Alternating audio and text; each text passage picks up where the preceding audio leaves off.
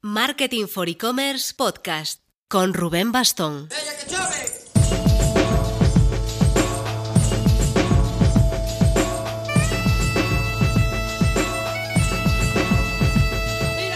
Hola marketers, la semana pasada tuvimos un webinar sobre el mundo del e-commerce B2B, con dos buenos casos como Item International y Roland DG explicando su experiencia en primera persona. Os dejo el enlace al crowdcast donde hicimos el webinar por si queréis verlo. Pero ya no tengo cabeza para otra cosa que sea distinta a nuestro evento de este jueves, el 9 de julio, el Next y Payments Online Edition.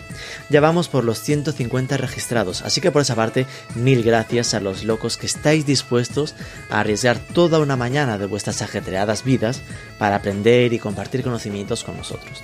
Esa apuesta nos presiona y nos reta a dar lo máximo para que sea una jornada provechosa y productiva. Si estás metido en e-commerce, a fuerza tendrá que interesarte este evento.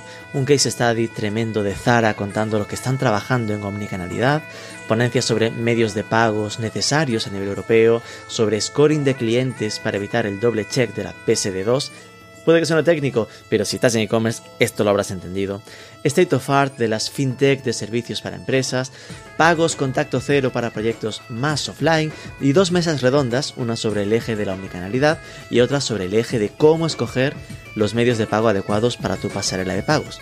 Componentes de fitness digital, PC componentes, Fútbol Emotion, Emma Colchón, para premiar a los que estáis del otro lado, on time, a los que escucháis el podcast el día que sale, os dejo en descripción un enlace a las entradas y un código para acceder gratis para los primeros 10 que lo redimáis. Para redimir uno cada uno, no seáis cabrones. El código es podcast, es muy sencillo. Y si lo hacéis, hacedmelo saber.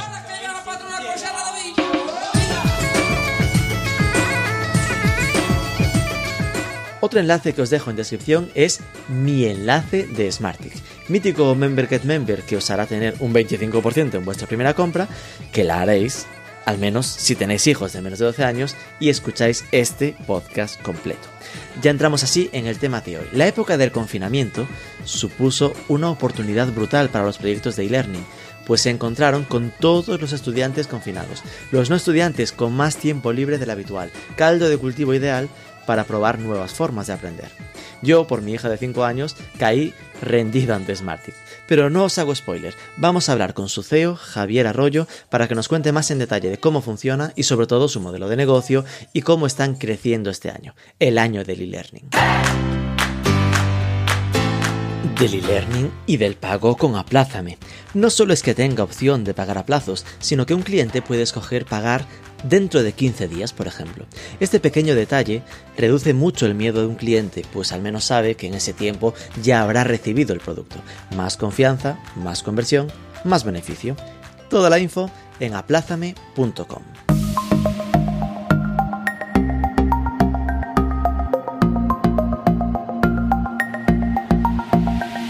Javier Arroyo, muy buenas. ¿Qué tal Rubén? ¿Cómo estás?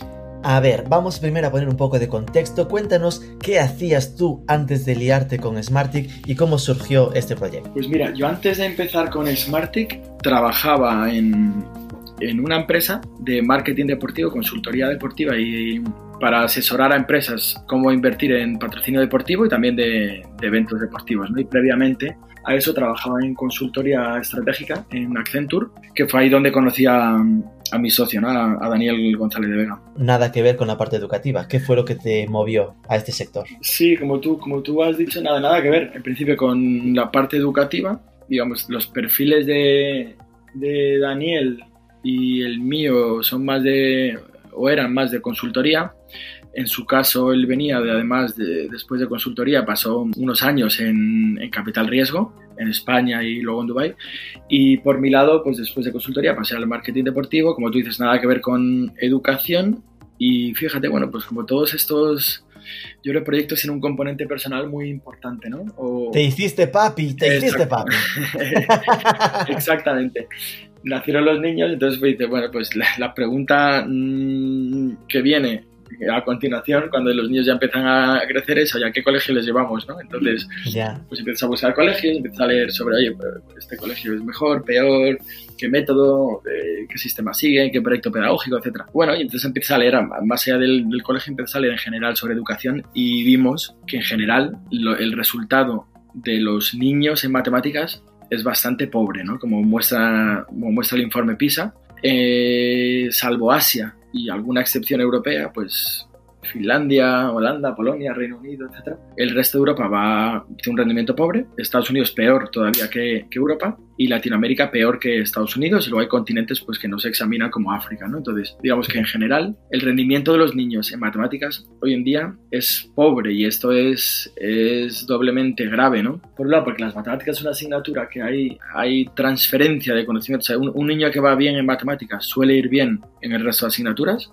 un niño que tiene una, una estructura lógica mental que le ayuda a enfrentarse a, diferentes materias diferentes situaciones y problemas. Y por otro lado, pues porque las, la mayoría de las profesiones del futuro, que no existen todavía, o donde va a venir, digamos, el, la mayor oferta de trabajo y el trabajo también mejor remunerado, va a ser en, profesiones relacionadas con los datos. Entonces, bueno, pues programación, análisis de datos, eh, biotecnología, biomedicina, bueno, pues un montón de cosas, ¿no? Que, dicho lo cual, no quiere decir que todos los niños en el futuro se tengan que dedicar a ser ingenieros o científicos de datos, ni mucho menos. Pero lo que está claro es que vamos, vivimos en una sociedad que tiende cada vez más a manejar números y a manejar datos. Entonces, bueno, pues digamos que no, no, no tenemos el lujo de tener niños que, que no se encuentren cómodos con los datos a que les genere frustración, que les genere ansiedad, nerviosismo, ¿no? Entonces, con esta idea en mente y conociendo, por aquella época que conocimos, métodos en papel más tradicionales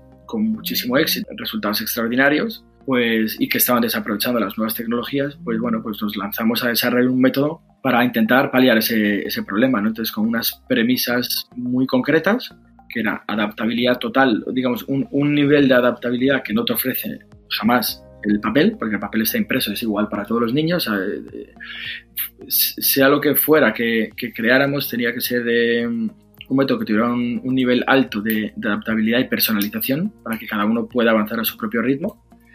Poco tiempo al día, 15 minutos, no, no, necesita más un niño, 15 minutos. Y luego muy orientado a primaria, ¿no? Y esa es una de las grandes recomendaciones de, del informe PISA, ¿no? Que por poner un símil deportivo, el partido te lo juegas en primaria, ¿no? Es decir, eh, primaria es donde sientas las bases de un edificio sólido y, el que te permite construir de forma sólida. Nunca es tarde, obviamente, pero sí que te va a resultar más fácil desarrollar esa actitud positiva, ese amor hacia las matemáticas, esa, esos conocimientos sólidos, si empiezas en primaria, así empiezas en, en secundaria, ¿no? Entonces, pues digamos, con esas premisas, poco tiempo al día, contenido súper eh, personalizado, muy cuidado, muy relevante, cada, uno, cada niño trabaja en lo que tiene que trabajar y no en, un programa genérico. Poco tiempo al día, concentración y trabajo diario. Así que para nosotros es, importante ¿no? el, el, adquirir esas rutinas, esos hábitos que, las matemáticas, al igual que los idiomas, las matemáticas no dejan de ser un, un idioma, ¿no? Eh, al igual que los idiomas, pues es, es clave para, para asimilar el conocimiento. Esto ya nos eh, mete que el nombre es genérico, Smartic, pues te suena a inteligencia y tecnología, ¿no? Eh, aunque el TIC también puede ser el TIC de check, todo hecho, mm. eh, pero podría haber sido otro tema, ¿no? Pero nos está ubicando ya en el mundo de las matemáticas y a partir de ahí, bueno, ya nos ha explicado pues el tema de adaptabilidad, eh, rutina y, y, esa base a niños, ¿no? A menores de 12 años. Eh, ahora, si hubiera que explicarlo, ¿no? En plan de que mi abuela entienda qué está haciendo eh, su bisnieta eh, con la tablet y que no es, claro, porque la, las abuelas ven a los niños con las tablets y lo primero que piensan es, ya está jugando, ¿no? Y oye, aquí hay cierta confusión, porque jugando está dentro de Smartica y juegos, pero explícale a mi abuela qué es eso de Smart. Muy fácil, es un método para aprender matemáticas que se hace a través del, ordenador o la tablet. Entonces, es un método que está basado en inteligencia artificial, que esto no lo va a entender la abuela, pero es un método, digamos, que, que, tiene suficiente tecnología y garantía e investigación científica detrás como para que sepamos adaptar el contenido al perfil de cada niño. Es decir, sea cual sea la capacidad de cada niño, con Smartick te aseguras de que va a aprender lo máximo que le permite su, su capacidad, su velocidad de, de asimilación, etc. Y siempre de forma cómoda, sin frustraciones y, y de forma amena, ¿no? Yo creo que es un poco así el resumen a grandes líneas. Aquí, aquí yo hablo como, como feliz usuario, que eh, en, todo en este, este tiempo de confinamiento, ¿no? Fuimos probando muchas cosas y, y, algunas que venían de la escuela, otras que vas encontrando tú y vas viendo cómo funciona todo. A mí lo que más me impactó y me flipó de Smarty es esa adaptabilidad, ¿no? Porque lo más habitual es que, mira, pues hay juegos o juegos de matemáticas, temas de sumas, ejercicios que lo pintan, ¿no? De más chulo, pero que al final es una línea recta, ¿no? Es, mira, pues vas del 1 al 100 y vas subiendo de nivel. Hmm. Aquí lo tremendo es notar que si la caga en una resta, hmm. va a estar tres días eh, dándole la vuelta a ese error, ¿no? En plan de buscándole las cosquillas de eh, bajar un poco el nivel, ¿no? Es decir, así como notas que va tirando de ella cuando cuando va bien, ¿no? Es decir, cuando sube, pues le va dificultando los números por, con los que opera y tal, cómo baja de repente si, si algo falla, ¿no? Y eso es instantáneo en el momento. Entiendo que esto es esa capa de inteligencia artificial que muchas veces vemos muy difuso y aquí se ve una aplicación súper práctica. Sí, es, es, exactamente eso. Digamos que la, la adaptabilidad en Smartick es, es máxima. hacemos varias cosas, ¿no? Al principio hay un test de nivel que nos sirve para, para identificar las áreas eh, que domina el alumno y, en las que tiene carencias, ¿no? A partir de ahí, ¿eso, ¿eso qué te permite? Pues se permite dibujar un mapa de conocimiento muy exacto de qué sabe y qué no sabe ese niño, es decir, en, qué debería trabajar, ¿no?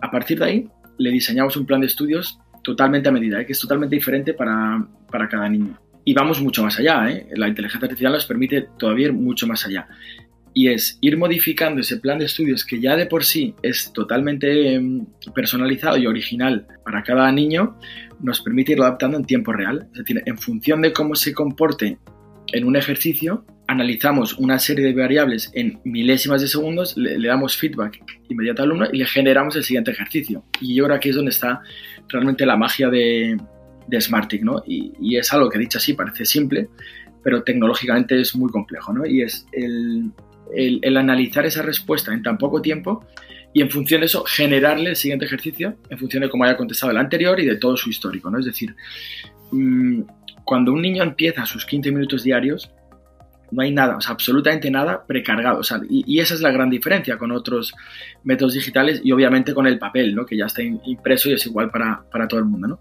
En Smartick no hay nada precargado. Entonces, eh, es, es el alumno el que eh, con sus propias respuestas, su propio comportamiento, el que va haciendo que la plataforma genere unos ejercicios, vaya en una dirección o vaya en, otra, ¿no? Entonces, bueno, pues esto lo que al final lo que te permite, digamos, eh, por decirlo de manera muy simple, es, sea cual sea tu, tu, frontera de máximo nivel de competencia, como le llamamos nosotros, sea cual sea tu máxima capacidad, con Smartick te aseguras de que te va a hacer trabajar todo lo cerca posible de esa, máxima capacidad. Y ya por último, eh, la, con la inteligencia artificial vamos mucho más allá. Nosotros recopilamos, mira, para que te hagas una idea, se resuelven en Smartick alrededor de 2 millones de, problemas al día, ¿no? Y de cada ejercicio, de cada problema, guardamos de 20 a 50 puntos de datos, ¿no? O sea, tenemos millones de datos. Entonces, al analizar estos millones de datos, te hace incluso, nosotros ya empezamos a ser capaces de adelantarnos, es decir, predecir cuál es el camino óptimo de ese niño para maximizar sus, sus cualidades, sus capacidades en, en matemáticas. ¿no? Entonces, bueno, y, y, esto pues solamente lo puedes hacer si tienes, si tienes los datos, ¿no? O sea, más allá de que tengas un plan de estudios robusto, como tú dices, que no es lineal, es decir, tú no avanzas sí o sí y vas pasando por estos sitios más o menos rápido, sino que es, es, es, otro enfoque totalmente innovador y muy, muy diferente, ¿no? No, ¿no? no es un enfoque lineal donde todo el mundo va pasando por lo mismo y es el mismo programa para todos, ¿no? Y es rígido, sino que va cambiando. Entonces, bueno, pues lo que nos permite es, es incluso adelantarnos y saber cuál es el camino óptimo para cada niño. Eso es lo que te permite la inteligencia artificial. Ah, con seis meses de Smartick ya sabemos quién va a ser el Kasparov de, de, la siguiente generación. Vamos, eh, detectamos muchos niños que tienen altas capacidades que los padres no son tan o no eran tan conscientes, bien porque bueno, pues al final la formación va mejorando con las generaciones, no le prestas a lo mejor tanta atención, el niño va bien al colegio, el profesor tampoco te, te dice especialmente nada. Y sí, sí, sí que detectamos niños que van muy bien y que a lo mejor no eran tan conscientes antes, ¿no? Y por el contrario también eh, alumnos que ya se van quedando para atrás, perdían el salto, pues con esto aprendiendo a su velocidad y repasando los conceptos que, que ya por, porque ya, en el, ya el temario oficial ya lo ha cubierto, ya no puede el profesor volver atrás en clase para particularizar para cada uno y darle, y darle lo que necesitan. ¿no? Entonces, niños que con Smartick se, otra vez se reenganchan al nivel de la clase, al ritmo de la clase, o sea, tiras de ellos hacia arriba y los, y los recuperas. ¿no? Esto es interesante porque es como el verlo de no solo es para quien va mal y se, y se ponga al nivel, que vale, sino también para quien va bien y no quiere quedarse atrás o quiere seguir potenciando esa, esa vía. ¿no? Exacto. Hay, hay, una cosa que, que, también me pasó como experiencia personal, ¿no? Es decir, que al principio cuando estábamos probándolo, mi mujer al principio pensaba que era solo de juegos, porque cuando ella pillaba a mi hija eh, con, con el Smartick, hay toda una capa después de los 15 minutos que son juegos, juegos además categorizados por, por destrezas, ¿no? Que están muy bien pensados para no estar insistiendo siempre lo mismo. Hay algunos más de, más de no sé los nombres, ¿no? Más racionales, otros más de destrezas, de, de trabajar con las dos manos al mismo tiempo Sí, y cosas así. Sí, sí. Y ella decía, ¿pero qué? Son solo juegos. No, no, es que si llega ahí, ha pasado sus 15 minutos, ¿no? En plan, que después, Claro. ¿cuánto, ¿cuánto hubo de, o cuánto hay de fidelización gracias a los juegos de después, ¿no? Como el premio a haber pasado los 15 minutos. Sí, bueno, fíjate que eh, estamos hablando de una generación que son nativos digitales, donde están muy acostumbrados a esta forma de, interactuar y de trabajar. Entonces, nosotros somos muy rigurosos con Smarty, que es un método muy riguroso, como te decía, con mucha investigación detrás, con miles de niños, con eh, bueno, eh, muchos perfiles, ¿no? ingenieros, matemáticos, etcétera y también gente especialista en didáctica de las matemáticas. ¿no? Entonces, es un método, tiene una metodología muy, muy rigurosa, pero está puesto en un entorno, mmm, lo que se llama hoy en día eh, gamificado, ¿no? es decir, que el niño, a medida que va consiguiendo logros, va respondiendo bien, va trabajando bien, pues va consiguiendo tics, que son como una especie de, de estrellas, que luego Estrellitas. para- puede canjear en, el- en ese mundo virtual al que accede una vez que ha terminado sus 15 minutos. ¿no? Entonces, el, el método es muy sobrio, o sea, la pantalla es muy sobria, él no tiene distracciones, pero sí que hay estos elementos donde el niño, una vez que ha hecho su tarea, puede... mm, Es una parte lúdica, ¿no? El mundo virtual. Comprar mascotas, ponerse su Sí. habitación customizada, hacer retos entre, sí, sí. entre amigos. Hay toda una capa social de gamification detrás. Bueno, ahí hay, la un par de matices. Primero, los niños no pueden interactuar entre ellos. O sea, no, ese- esa, esa componente de red social, nosotros, para nosotros es una línea roja. Bueno, pues porque son, son- no dejan de ser deberes de matemáticas, o sea, no, no es un juego, son menores y entonces nosotros, bueno, pues esa parte de red social no la tocamos, simplemente pueden ver la habitación de otro alumno, pero pueden ver una foto estática, o sea, no pueden interactuar entre ellos. Además es un avatar. Sí, es un, simplemente un avatar, que ni siquiera es su foto ni su nombre real, es un alias y un avatar. ¿no? Y el segundo matiz es que en ese mundo virtual está el avatar, lo que tú decías, y sus mascotas y tal, pero hay una parte que es muy importante, que son una parte de juegos educativos, ¿no? para desarrollar Sí. habilidades cognitivas, como la memoria, la atención, la concentración. Hay cerca de 40 juegos que hemos diseñado con el respaldo de la Unión Europea son juegos educativos muy buenos y, y, los que más allá de que el niño, bueno, pues esté jugando, está, está entrenando esas habilidades de memoria, atención, razonamiento, etc. ¿no? Esas eran las categorías que no me salían. sí, sí, sí, sí. Entonces, no, bueno... Para eh, una idea, los que escuchan, pues está ahí algo parecido a un Tetris, pero más complicado, porque Sí. es como en círculo, un juego como de ajedrez, de, de, de ir comiendo piezas. Estos son los, lo- como los más técnicos, ¿no? Pero después Sí. hay uno que de verdad juegas con las dos manos y que es como de, de ir alimentando esa separación de, de, de trabajar con las dos al mismo tiempo, que es súper divertido y súper, mm, ¿sabes? Que son juegos Mm. originales, vamos, que tienen su, su encanto. Bueno, oye, al final es una parte lúdica para, para motivar al niño a hacer sus 15 Mm. minutos, también para, eh, bueno, pues premiarles de alguna manera su esfuerzo diario y mientras que, mientras que siguen educándose, digamos. ¿Cómo, ¿Cuántos sois a día de hoy en, en Smartick y cómo os distribuís un poco internamente? Pues somos ya cerca de 80 personas. Mm, Madre mía. La distribución, por ser así, de forma muy simplista, ¿no? Si lo dividimos en, en cuatro cuartos, uno es el equipo de desarrollo, donde mayoritariamente son ingenieros y matemáticos, los programadores. Eh, un equipo de, de didáctica, donde hay perfiles muy variados, hay mm, profesores, maestros, psicólogos, matemáticos, eh, gente experta en didáctica de las matemáticas, etc. Luego atención pedagógica a los padres, donde los padres pueden llamar y hacer consultas sobre, sobre la evolución de sus hijos. Mayoritariamente son perfiles de pedagogía y, y magisterio. Y luego, digamos, el cuarto, por agruparlo de alguna manera, es marketing, comunicación, bueno, pues redes sociales, marketing online, offline, etcétera. Esos son más o menos los equipos que hay. Jo, está guay que digas esto porque en general la percepción que uno tiene cuando ve los proyectos de apps es como de un chiringuito, ¿no? Va, esto deben ser 4, 10, loco, 20, ¿no? Pensando en 10 desarrolladores, pero que siempre además se suele pensar en el esfuerzo inicial del desarrollo y aquí pensar en algo que ya lleva 10 años casi, ¿no? ¿no? Sí, sí, sí, eh, trabajando y que son 80 personas y de esos 20 aproximadamente sigue siendo el equipo de desarrollo metiendo ahí gasolina para trabajar en eso es, potente, ¿no? Te deja claro que hay una apuesta ahí fuerte de que no solo se ha hecho algo bueno, sino que se está alimentando el, no, el que no venga otro y te supere, ¿no? Claro, mira, aquí, o sea, aquí hay una clave y es no, no parar. Al final esto es como, como una carrera. O sea, tú puedes, bueno, o haber tomado distancia y estar en cabeza y tomar cierta distancia a los que van detrás y ya parar y vivir un poquito de las, de las rentas, etcétera, o seguir dando pedales o seguir remando, ¿no? Entonces, nuestra filosofía es, es, la segunda, ¿no? Aquí que mm, es un producto innovador, no hay nada parecido así a, a nivel mundial y entonces mm, pues se trata de, de que aquellos que se animen a empezar nos vean tan lejos que se lo piensen o aquellos que realmente eh, se, lancen, seamos capaces de mantener esa distancia, ¿no? Entonces, para nosotros es absolutamente clave el seguir innovando, el seguir estudiando todas las metodologías que hay a nivel mundial que van apareciendo, que se demuestran exitosas para irlas incorporando a nuestro plan de estudios, ¿no? De alguna manera un producto tecnológico lo que te permite es eso, es eh, coger lo mejor que hay a nivel mundial, pues eh, e ir incorporando continuamente, ir probando y luego si se demuestran que son válidos, pues ir incorporando continuamente en nuestro plan de estudios ejercicios o, diferentes algoritmias para enseñar los mismos conceptos, de tal manera que estás eh, reforzando esa mentalidad lógica, el ayudarles a pensar, enseñando el mismo concepto desde muchos ángulos o de muchas maneras para que no interioricen o, o mecanicen solamente una, ¿no? sino que realmente entiendan y aprendan a pensar por qué hacen las cosas.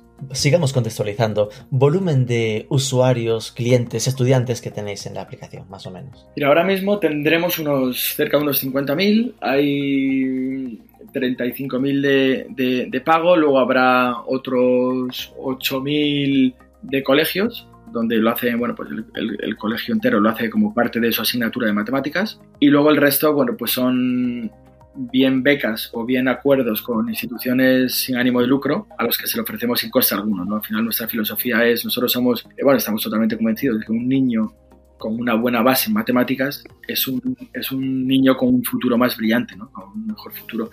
Entonces, pues nuestra visión es un poco darle un mejor futuro a los niños a través de una buena educación, concretamente las matemáticas. Entonces aquí, el que lo pueda pagar, que lo pague, porque no solamente está pagando su formación, sino que además está ayudando a un niño nuestro compromiso con la sociedad es que, que, por cada mm, suscripción que se realice donamos otra gratuita a un niño que no tiene recursos, ¿no? Entonces, pues con no solamente está pagando por, por una educación de máximo nivel eh, mundial, sino que además está ayudando a otro niño que no se lo podría permitir jamás. Entonces, esa filosofía, o sea, que el que lo pueda pagar, que lo pague, y el que no y lo quiera hacer, nunca se va a quedar con nosotros sin, sin esa oportunidad. Entonces, especialmente durante la pandemia, pues hemos donado, hemos dado miles de becas, ¿no? Familias, pues es una, una desgracia, no solamente desde el punto de vista sanitario, sino toda la crisis económica que, que le ha venido a muchísima gente de golpe y que, que, está por venir también. Entonces ahí pues hemos ayudado a miles de familias que lo quieren hacer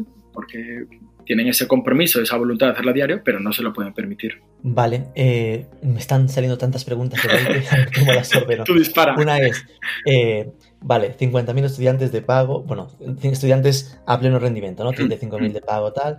Esto ya me ha hecho una idea de, los, de, de, la, de la facturación, que era de las siguientes, eh, pero eh, llegaremos ahí. Digo porque está bien que esta separación, porque sí que una de las cosas que a mí más me llamó la atención, ¿no? Que al final sin duda es uno de los uf, retos que hay que pensárselo mucho, y es que la gente a día de hoy suele pensar en aplicaciones, eh, incluso de e-learning, y bueno, piensa en modelos freemium, ¿no? Que sea gratis con publicidad, o en modelos de pago, pues 2, 5, 10, 12 euros al mes, y llegas a Smartick y de repente te suelta que son 35 pavos, ¿no? o si compras todo el año, 30 euros así en ciclos más largos. Claro, ahora que conozco un poco el proyecto, dices, ostras, detrás hay 80 personas, perfiles de mm, matemáticos, desarrolladores y tal. Pero claro, para que no lo conoce, ¿no? El, usuario final, llegar a ese precio, esa decisión debió ser en su momento bastante arriesgado, ¿no? Es decir, ¿fue siempre así? ¿O, o cómo esa decisión de decir, no, no, yo si voy, voy a tope power a, este nivel de 30-35 euros al Pues mira, es, es, sin duda, pero sin duda, la discusión a la que más eh, tiempo hemos dedicado a la oficina, ¿no? Inicialmente a, a fijar el precio. El precio de Smartic es un precio, es muy relativo, ¿eh? pero puede ser un precio alto, visto desde fuera, pero yo siempre hago la misma pregunta, ¿no? ¿Cuánto vale el que tu hijo las clases vaya bien? las clases de refuerzo sí cuánto vale tener la tranquilidad y la garantía de que tus niños van bien en matemáticas no al final que, que son 30 euros al mes no eh, bueno es, es, cierto que no, no, es barato y es un dinero pero cuánto vale esa tranquilidad y esa solvencia esa garantía en, en matemáticas ¿no? eso, eso, por un lado entonces eh, es cierto que al final... Esa frase está guay porque esa te vale para decir, son 150, pero ¿cuánto vale? claro, bueno, eh, es que al final está muy relativo, ¿no? Eh, ya. También ves eh, eh, que no, si tú miras la cesta de, de, la en que se gasta la gente el, el dinero, bueno, pues eh, va todo el mundo por ahí con móviles de, de, de mineral, ¿no? Y sales a tomarte tres cañas y te gastas lo, lo, mismo que las matemáticas dijo todo el mes, ¿no? Pero bueno, cada uno es muy libre. Primero hay que tenerlo, ¿no? Obviamente somos Ya. sensibles con eso.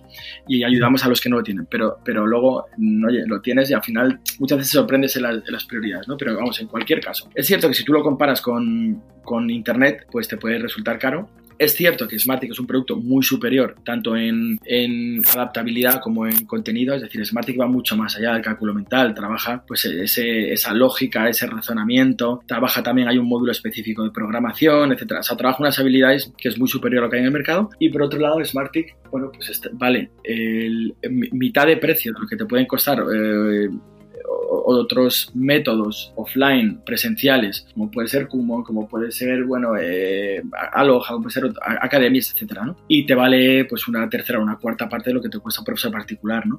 Entonces, mmm, ¿qué nos permite tener ese precio? Pues nos permite, afortunadamente, es lo que nos permite ser una empresa solvente, es decir, que no no tienes que andar sacrificando el producto, futuros desarrollos, de, de, dejar de hacer eh, mejoras en las que tú crees porque no te llega el, presupuesto.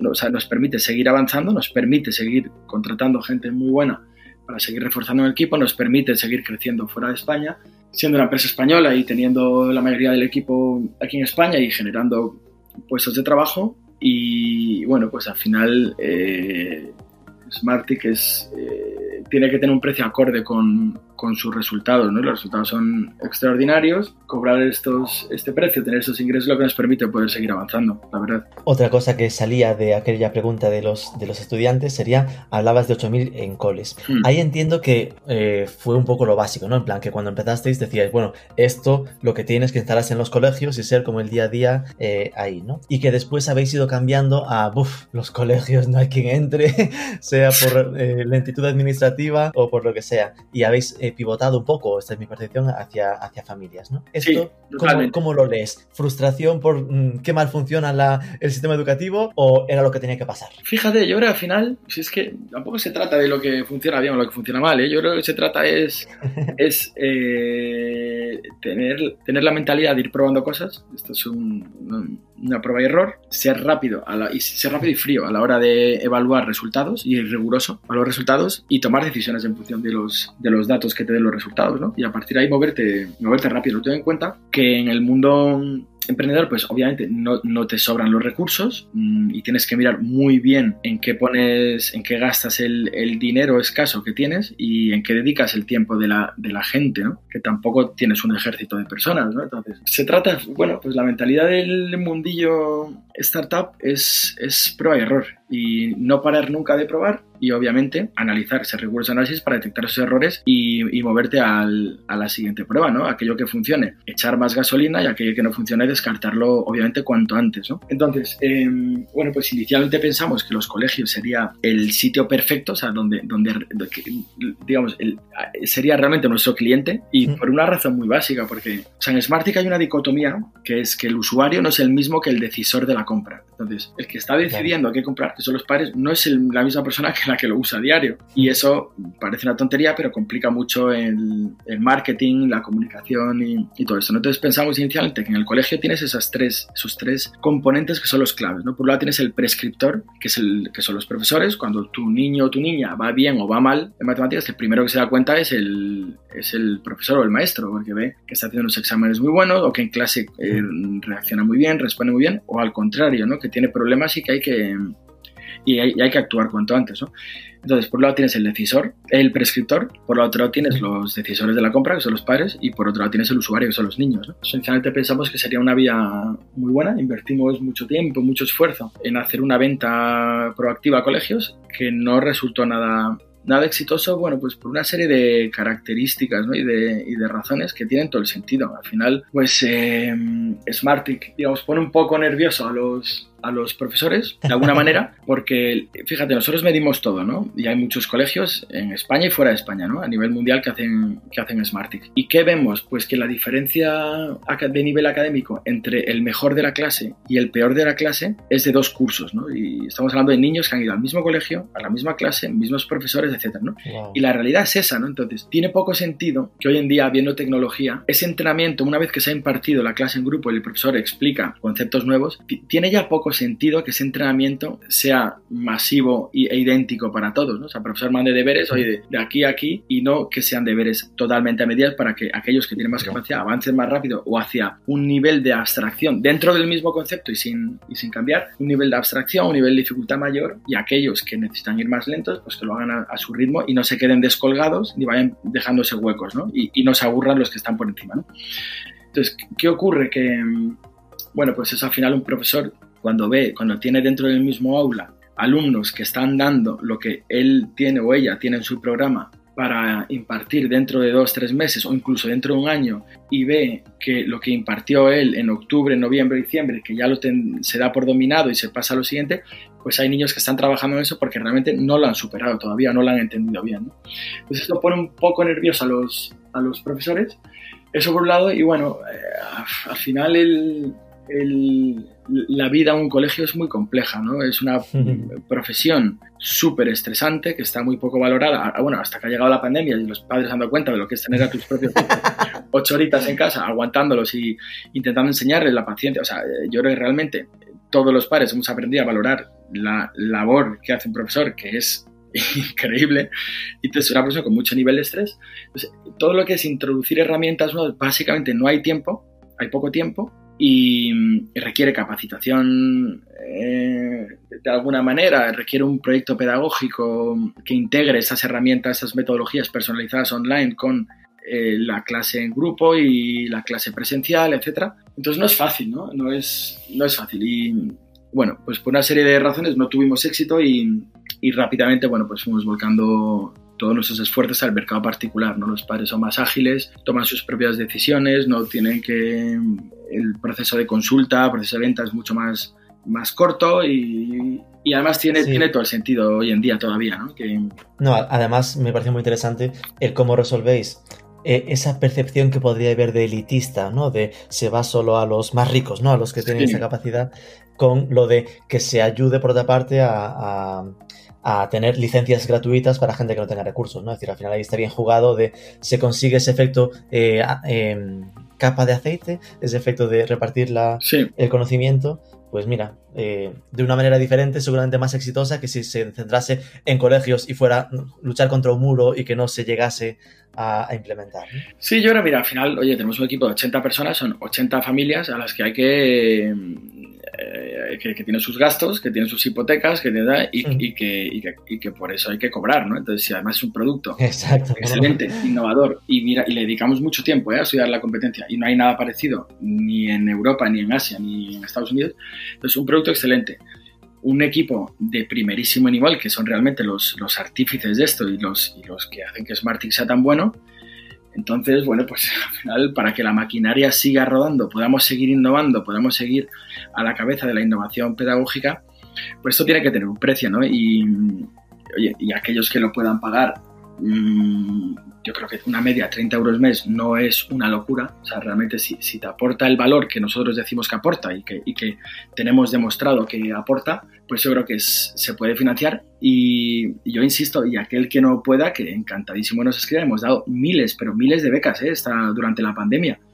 Y sí. seguimos dando de familias que hemos perdido el trabajo los dos, nos han hecho un ERTE o somos autónomos. Oye, pues sí. aquí tienes mmm, tres meses para que lo uses sin coste alguno y sujeto a asistencia, claro, si, si claro. llega a haber un compromiso. Si es así, pues te lo iremos renovando. Y, y, de verdad que hay que ayudarse. O sea, al final vivimos en comunidad, hay que ayudarse, pero nosotros necesitamos eh, ingresar también, ¿no? Normal, normal. Has mencionado tú el tema de pandemia, ¿no? Supongo que ahora se habla mucho de cómo el e-learning eh, ha explotado, ¿no? En, este, en estos tres meses. Eh, ¿cómo, ¿Cómo lo vivisteis vosotros? ¿no? Es decir, ¿cómo os afectó a nivel de, de datos, de nuevos usuarios y todo esto? Pues la pandemia ha tenido un impacto grande eh, positivo para, para Smartec porque claro, el 90% de los eh, estudiantes de todo el mundo eh, se han tenido que ir a sus casas, ¿no? De forma masiva, -huh. seguir aprendiendo desde allí. Todos los profesores han hecho lo que, lo que buenamente pueden, con una labor, de verdad, un esfuerzo que yo no sé si la gente, yo creo que si la gente sí es muy consciente, ¿no? Del esfuerzo que han hecho los profesores, con, con recursos propios, de, robándole tiempo a sus familias, eh, etcétera, ¿no? Entonces, pues es, eh, digamos, han dado unas circunstancias muy favorables a, a buscar herramientas online que ayuden un poco en, esa labor de educación, ¿no? Entonces, eh, nosotros hemos multiplicado por 2,4 el, el, número de alumnos y ha sido pues semanas y meses de, locura, pero muy gratificante, ¿no? Porque nos han llegado muchos mensajes de los padres dando, dándonos, dándonos las gracias, ¿no? Entonces, para nosotros ha sido, desde el punto de vista de crecimiento, crecimiento enorme, tanto en España como fuera, nuestros principales mercados, que son Estados Unidos, México, Colombia, Reino Unido y Sudáfrica, ¿no? Entonces, en esos mercados hemos multiplicado por dos y por tres y la verdad, pues muy contentos, mucho trabajo, pero muy contentos. Y una pregunta, ¿no? Después de, ahora que estamos en la vuelta a la nueva normalidad, eh, ¿eso se está manteniendo? O, es decir, ¿esos 2,4 que, que, aumentaste se han quedado o, se ha notado una cierta bajada? No, se, se, han quedado y de hecho seguimos, seguimos creciendo en verano, han terminado los colegios, un año raro, un año raro porque el último trimestre, pues, en muchos casos no se ha podido cubrir el temario que se debería haber, haber, haber, haber cubierto porque ha sido, es muy difícil, ¿no? Y se ha hecho lo que se ha podido, pero es una situación muy extrema, muy delicada y entonces eh, eso por un lado, luego la oferta de campamento es más limitada, también hay más psicosis ¿no? por parte de todos, hay que mm. también ultimar las precauciones, eh, el distanciamiento social, etcétera, ¿no? Entonces esto hace que muchos niños pues hayan ido, hayan, hayan, los padres hayan optado por reforzar el conocimiento académico, aprovechar el verano para que los niños sigan aprendiendo y por otro lado, bueno, pues la, la oferta de campamentos ha sido menor. menor, ha sido menor y muchos padres pues no, no, quieren. Entonces, esto propicia que, de, que los padres digan, mira, va a estar viendo la televisión o con la tablet 4, 6, 8 horas al día, que es, que es la realidad, porque los padres también tienen que seguir trabajando. Claro. Y muchísimos aquellos que la naturaleza de su trabajo se lo puede permitir están trabajando en remoto, ¿no? Entonces, pues es inevitable, ¿no? Que los niños trabajen un poquito y luego estén viendo la tele. Entonces, dedicar de ese tiempo, dedicar 15, 20 minutos, media hora a Smartick, pues, sí. oye, es un lujo, está aprendiendo y, y muchos padres han optado por eso. Entonces, seguimos creciendo. Qué bien. Que además supongo que habrá ese efecto eh, member get member, ¿no? Que después igual lo vemos en, en la parte de marketing, pero de, de, que de repente hay muchos usuarios nuevos y supongo que en vuestro caso un usuario acaba siendo un recomendador a, a, sus, a su entorno de amigos, ¿no? En mi caso pasó, ¿no? Al final lo, mm. con mi hermana que también tiene hijos lo comentas, ¿no? El de he descubierto esto, échale un vistazo. Sí, sin duda sin duda. Nosotros, la gran mayoría de nuestros, de nuestros alumnos vienen por, por, prescripción directa, ¿no? por boca a boca. Al final, nosotros nos volcamos totalmente en tener un producto excelente y dar una atención a los padres excelente. O sea, cuando hayan necesitado algo, ahí estábamos, ¿no? contestando rápido con una respuesta profesional. Los padres nos, nos contactan mucho para consultarnos la evolución de sus hijos, para preguntarnos qué tal va, qué tal no va, etc. Y entonces, cuando la experiencia de usuario es muy buena, pues la recomendación es alta, ¿no? O sea, por un lado se dan los resultados y además te tratan bien, ¿no? Entonces, mm, tú lo recomiendas. Lo recomiendas. Entonces, para nosotros, como tú bien has dicho, o sea, nuestros clientes son nuestros mejores comerciales. Si nosotros eh, haciéndolo bien, eh, es, es, es, lo que tenemos que hacer, ¿no? O sea, nuestra obsesión es hacerlo bien, como te decía, desde el punto de vista de producto y desde el punto de vista de experiencia. Usuario, entonces haciéndolo bien, la gente te recomienda. Eh, hablabas de que vuestros principales mercados eran, bueno, eh, estaban a nivel internacional en Estados Unidos, México, Colombia, Reino Unido, Sudáfrica. ¿España es vuestro primer mercado? España es nuestro no? primer mercado, sí, sí, sí, todavía es nuestro primer mercado, con, con un 70 y pico, 80% de, de la facturación, ah, vale, bastante, o sea que bastante. Y luego, seguido de Colombia, México, Estados Unidos, Ajá. Reino Unido y Sudáfrica, que van, van subiendo muy rápido, pero a fecha de hoy todavía, todavía es España. ¿La app la tenéis en español e inglés? ¿Os habéis planteado el mm, hacerla en francés, alemán para moveros a otros mercados así europeos? Bueno, o... como hablábamos antes, al final en el mundo emprendedor tienes que tener mucho foco, ¿no? Y, mm. y hay tantos millones de niños todavía por, por llegar, a, a, los que llegar, que, que yo creo que tiene sentido centrarnos. Tenemos, tenemos lo tenemos en dos idiomas, en inglés y en español, cada uno con dos versiones, británico-americano y español de España y una versión neutra para Latinoamérica. ¿no? Entonces, pues tenemos tanto por abarcar todavía que, desde el punto de vista marketing no, no nos planteamos todavía traducirlo a otros idiomas. Tenemos en mente, y lo tenemos ya muy avanzado, un lanzamiento en, en portugués brasileño para final de año. Más para Brasil que para Portugal. Sí, para, para, Brasil sobre todo, que es un mercado enorme.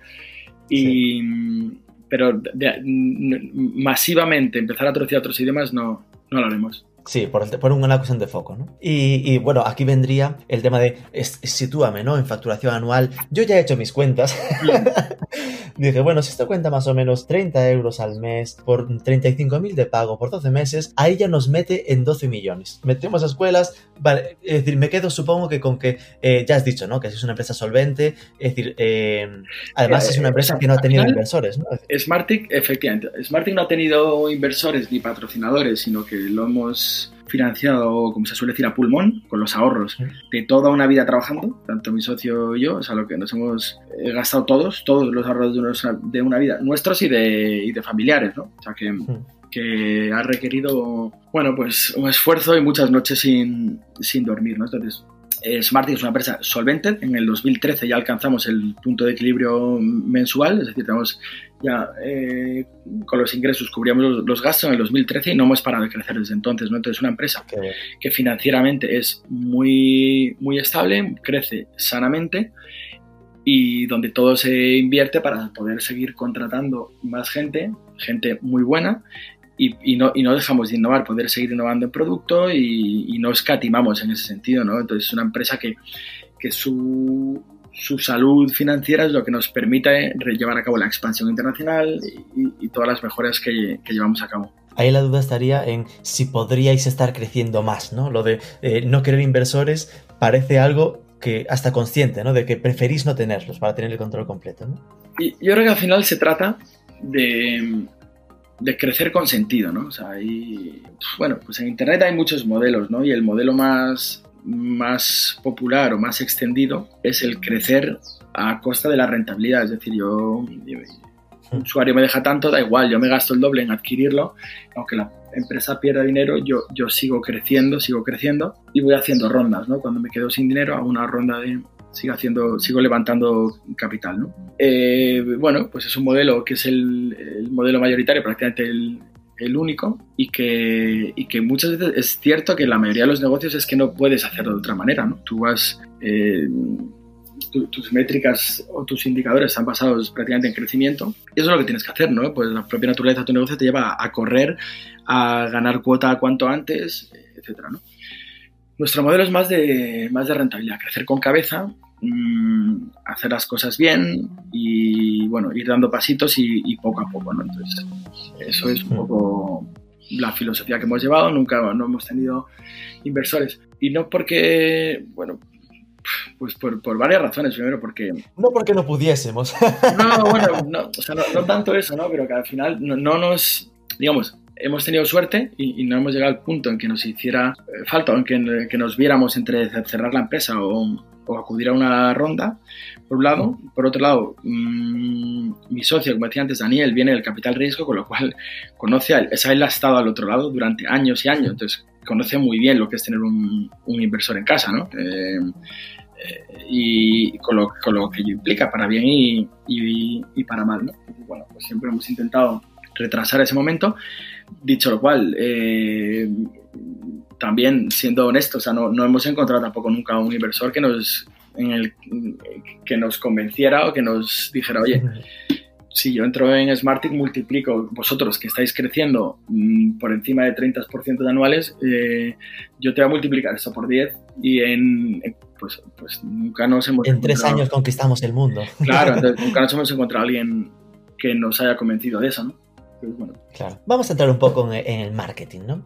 Eh, cuéntanos un poco de cómo lo hacéis. Me consta que retargeting hacéis, porque he sido víctima de ello.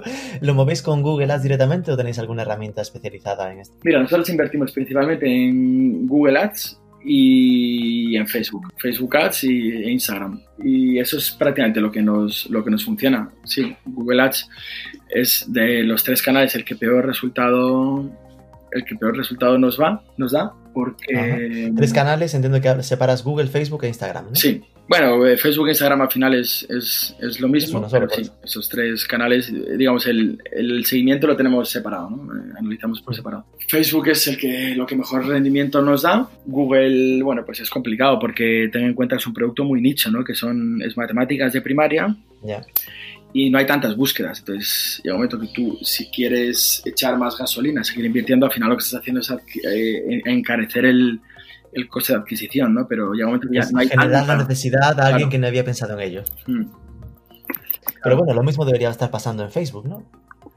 Bueno, eh, curiosamente en Facebook mmm, nos funciona mucho mejor funciona mucho mejor, pero está claro que es un, un sector muy nicho donde no hay tan, tan, tantas, tantos, tantas búsquedas, ¿no? Entonces, eh, bueno, claro. pues vamos ahí, vamos jugando.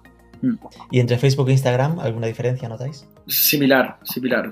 Instagram similar. es un canal más nuevo que hay que estamos bueno pues explorando y probando muchas cosas, pero al final es un perfil muy hay cierta migración ¿no? de, de usuarios de, de Facebook a Instagram y bueno, pues vamos aprendiendo. Me llama la atención que las campañas que tenéis activas, ¿no?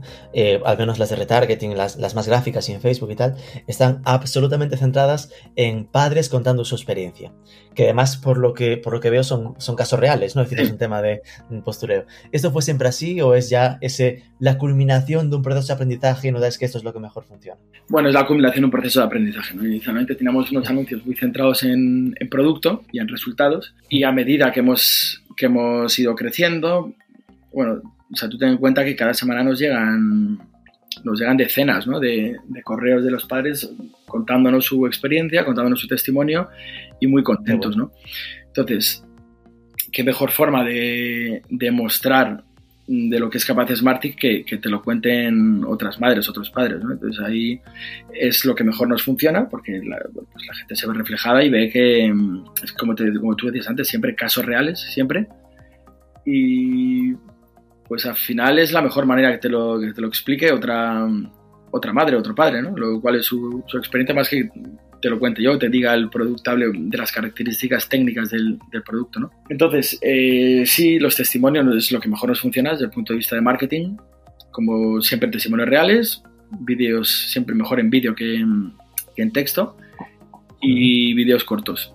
Y eso al final yo creo que es, es, lo que nos está funcionando muy bien. ¿De qué extensión los vídeos más o menos? Pues de 10 eh, a 20 segundos, lo ideal. Y luego también tenemos vídeos largos, ¿no? Pero ya es otro tipo de, pues más para YouTube, etcétera, pero para Facebook. Creo que te voy a preguntar si, si, usabas YouTube también como plataforma de publicidad. Lo, lo, hemos usado y los resultados no son tan. no han sido tan óptimos para nosotros, la verdad. O sea, el retorno no. no seguimos haciendo pruebas, seguimos optimizando, pero a priori no es un canal de captación masiva para nosotros. Que igual es un tema más de darse a conocer, pero que intentando medir ahí el retorno, nada que ver con lo de Facebook, que al final tiene el clic claro y, y, cae en la web. ¿no? ¿Alguna prueba que hicisteis y que nunca repetirías, que digas esto, tengo claro que ahí no vuelvo? Bueno, joder, hemos cometido todos los errores del mundo, ¿eh? No te creas tú que esto es un camino de rosas y ni somos más listos que nadie, ¿eh? O sea, al final eh, esto es prueba y error y hemos cometido, vamos, todos los errores del libro. Mm, algo que no repetiríamos. Bueno, eh, bueno, al final nosotros en cuenta, nosotros estamos probando cosas continuamente, ¿eh? Continuamente, o sea, desde el título de los correos, eh, eh el asunto, eh, el contenido, las diferentes horas de, o sea, muchísimas cosas, ¿no? Entonces es, digamos, al final lo que intentamos es minimizar el error, que sea todo lo pequeño posible, o sea, intentar minimizar esas pruebas y aquello que vaya funcionando lo vamos escalando poquito a poco y hacemos, volvemos a hacer pruebas de tal manera que el error no nos diga, oye, tremenda, tremendo error, ¿no? Eso por un lado. Y bueno, pues hemos cometido muchos errores, ¿no? En, mm, muchísimos. En la, red de ventas, tenemos que formar una red de ventas para venta física que no, que no nos lleva a funcionar. un producto online que se vende mejor online. Eh, llegamos a hacer también bueno, pues cuando probamos, empezamos a probar tele, ahí también hemos ido afinando mucho. Salí, eh, inicialmente quisimos hacer un spot muy de concepto y muy de, marca y, nos, y, eso mal. Lo, que mejor funciona es un, un, spot muy de producto, donde tú veas pantallas y, te expliquen de forma muy básica lo que es, ¿no? Más que, más que hablar de emociones y tal. bueno, no sé, muchos errores en general, pero algunos eh, eh, os ha ido dibujando, la vida os ha ido llevando a una actitud bastante más de performance que de marca, ¿no? Que, sin duda, sin duda. O sea, nosotros todas nuestras campañas están orientadas, a performance y nada de branding. Eh, el branding yo creo que te funciona cuando ya tienes cierto tamaño, tienes cierto nivel de notoriedad, cierto reconocimiento de marca, que Smartick, al ser un producto tan nicho, mm, es, difícil, es difícil que llegue ahí ni ahora ni, ni nunca probablemente, ¿no? Entonces, nuestras campañas, eh, primero porque tienen recursos limitados y, segundo por la, propia naturaleza del producto y del servicio, eh, tiene que ser siempre campañas de, performance. Y hay datos que como performancero seguramente tengáis más o menos controlados y que igual el, quien nos escucha pueda aprender, ¿no? Como referencias. Eh, qué lead-through rate eh, tener en vuestras landings, ¿no? En plan de, obviamente en general, ¿eh? No digo, pero eh, de, el tráfico que captáis al que cae en la prueba, ¿qué, qué salud tenéis ahí en ese dato? Pues mira, nuestro embudo de, de conversión lo tenemos súper optimizado, ¿eh? más o menos, para que te hagas una idea, de los que visitan la página web a los que contratan, también difiere por país, ¿eh? porque hay culturas que son más de probar sin ninguna intención de contratar, y cuando se terminan los días gratis, pues ya está. Y mm, entonces, más o menos entre el 5 y 6% de los que, de los que se registran para probarlo contratan finalmente. ¿Vale? Con lo cual es un... de registro a contrato. Eso ya es eh, es decir, que no es de visita a contratos, eh, sino de los que se han registrado para la prueba, eh, un 5 y 6% acaban contratando. Eso es, sí. Y de los que visitan a, a registro, pues será más o menos entre el 1 y 2%. Vale, es decir, que hay. Eh, captáis mucho tráfico, hacéis campañas, a la gente la dais a conocer de los que llegan. Es el probarlo, es decir, la prueba es casi como comprar en e-commerce, ¿no? Entre 1 y 2%, de media 1,5%. Y de los que se instalan, ¿no? La, prueba gratis, eh, entre, un 5 entre un 5 y 6% de contratación. Hmm. Ok, interesantísimo. Y después tenéis eso, lo, que es vuestra red propia de comerciales, que es el Member Get Member, ¿no? Que, que hablábamos que al final estáis eso invitando. De hecho, sí, hay, los ratios, hay los ratios se disparan, ¿no? Cuando te lo recomienda un tu hermana o un amigo o una profesora, pues claro, ahí el ratio de conversión sube hasta el, hasta el 20%. ¿no? El, conversión en todo, ¿no? Tanto de visita de registro como claro, de registro. ahí, ahí ya, bueno, pues porque el lead es de mucha mayor calidad, el que se registra ya viene súper cualificado, se lo cuestiona menos, ¿no? Eh, va, va prácticamente con la decisión ya bastante tomada, ¿no? Qué buenísimo. Y planes de futuro, ya estamos llegando al final, ahí sería, eh, me decías que habéis desarrollado una parte para programar. Esta confieso que aún no lo he encontrado, que se está limitada o, o aparece a una edad mínima o algo así? Tienes que tener cierto nivel de lectura para poder seguir las instrucciones del... es un robot. Entiendo que no es tu caso. No, con cinco años aún no, no, le ataca mucho a eso. Es un robot donde tiene una serie de retos y los retos se van complicando. Entonces tiene que tener cierto nivel de lectura para comprender el, el reto y luego te aparece cada X sesiones. ¿no? Entonces, eh, si llevas pocas ah, sesiones, tarda un poquito en, en aparecer. Es decir, que realmente aparece, no es como una sección aparte, está integrado en la propia de matemáticas. está integrado dentro de la metodología de, matemáticas. La metodología de matemáticas, digamos, tiene la parte de, matemáticas, que es la parte central, y tiene como dos módulos. Un módulo es de lógica y razonamiento, donde no hay ni un solo cálculo numérico, es todo lógica y, bueno, pues unos enunciados complejos y los niños tienen que interrelacionar diferentes conceptos, y, pero no tiene contenido numérico y luego está la parte de programación, donde los niños aprenden a programar y más o menos cada cuatro sesiones de matemáticas le aparece una diferente, que puede ser de lógica o puede ser de programación. Entonces, pues necesita cierto tiempo. Me preguntabas antes por los retos para, hacia el, eh, para el futuro. Mm, mira, el crecimiento de Smartick viene a través de dos vías. Una es vía producto, seguir mejorando continuamente lo que tenemos, incluso seguir aumentando nuestra cartera de nuestro portfolio de productos. En septiembre lanzamos un producto para lectura, igual que el de matemáticas, pero para lectura, donde los niños empiezan trabajando la mecánica lectora hasta niveles más complejos de comprensión lectora, ¿no? pero un producto muy centrado en, lectura. En programación seguimos avanzando y seguimos avanzando muchísimo. En la parte de los juegos también seguimos avanzando muchísimo. La parte de matemáticas es lo mismo. Y luego la segunda vía es eh, vía expansión internacional. Países. Donde eh, seguimos creciendo, seguimos montando nuestra estructura en diferentes oficinas en diferentes partes del mundo y con la intención de abrir también el mercado brasileño, ¿no? que, es, que es un mercado muy, muy fuerte. Es decir, vuestro siguiente reto para entendernos 2021 es Brasil. Eso es, sí. Mm. Entonces, planes a nivel futuro. Hombre, pues mira, metéis lectura, ahí ya tiene más sentido llamarse Smartic y no Mathematic, ¿no?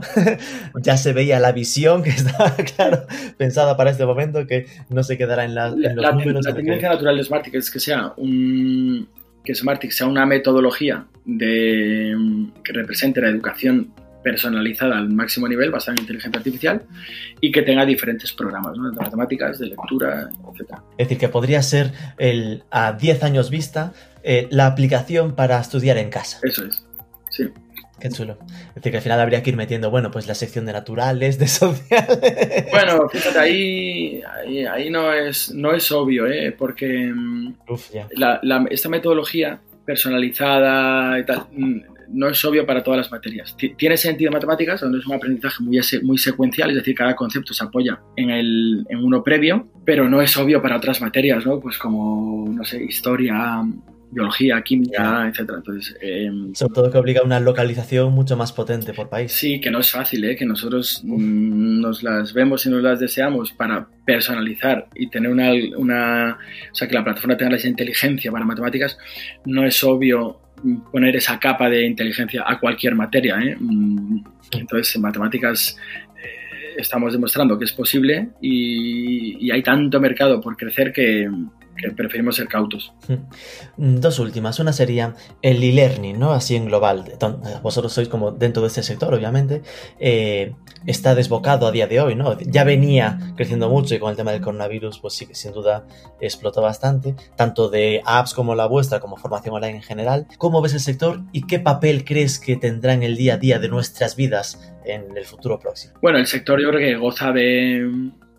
Ahora mismo está un momento dulce, pues por las circunstancias en las que estamos, ¿no? Los niños tienen que, de momento, estudiar de forma virtual y veremos cuándo pueden volver al, colegio, esperemos que sea próximamente, pero las circunstancias son favorables para, para ese sector ahora mismo y entonces em, eso ha hecho que el crecimiento haya sido grande, ¿no?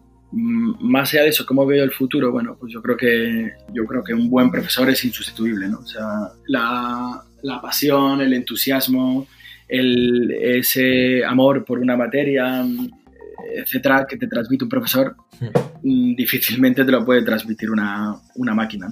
Entonces, no, sin duda, a mm, nivel de cierta guía, ¿no? Claro, yo, yo como veo la, la, educación, pues yo veo que educación presencial, claramente, pero integrando metodologías personalizadas en el, en el entrenamiento de, de cada niño, sea, es decir, clase en grupo, y luego cada niño entrene exactamente al ritmo al que es capaz de asimilar, ¿no?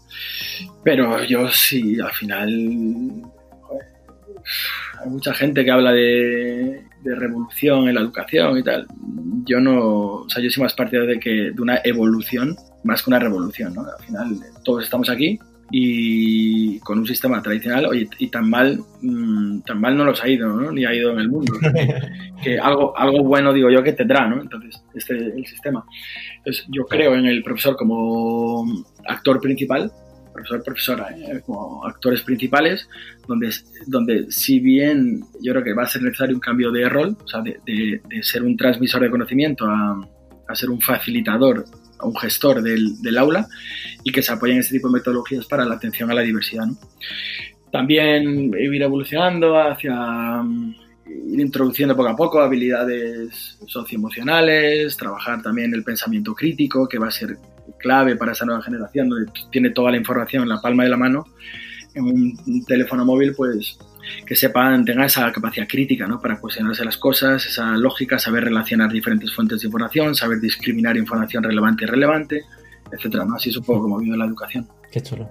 Y la última sería si nos das una idea de posible entrevistada o entrevistado para liar a nuestro podcast.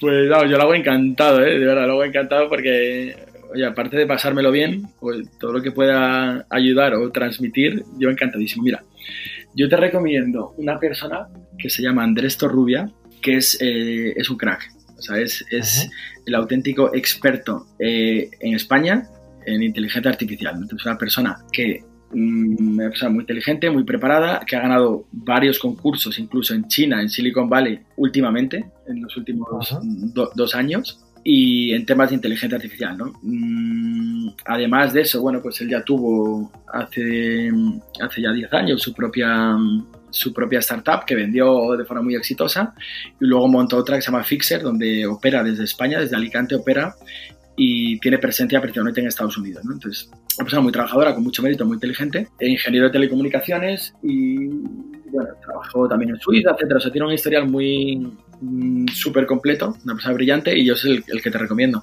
Qué chulo.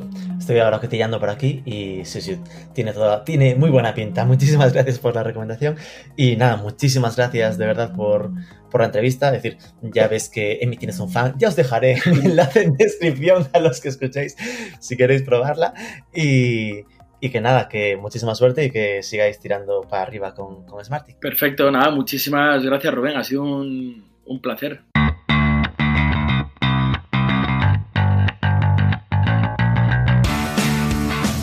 Me encanta cuando logramos datos que se me antojan de tanto valor para los oyentes. Equipo de 80 personas. Eliminemos de nuestra cabeza esa visión de que una app de móvil con dos personas en el equipo. 50.000 estudiantes de pago, una facturación que haciendo cuentas grosso modo da más de 10 millones de euros, beneficios desde 2013, multiplicaron durante la pandemia por 2,4 el número de alumnos y tras eso se les han quedado y siguen creciendo desde esa base. Facebook lo que mejor les funciona, con testimoniales, YouTube lo que menos, y datazos hasta de conversión de visita a registro y a pago. Espero que os haya sido de utilidad. Si así ha sido, dejadnos un like, un comentario, compartidlo en redes, suscribíos que es gratis y nos escuchamos el próximo lunes.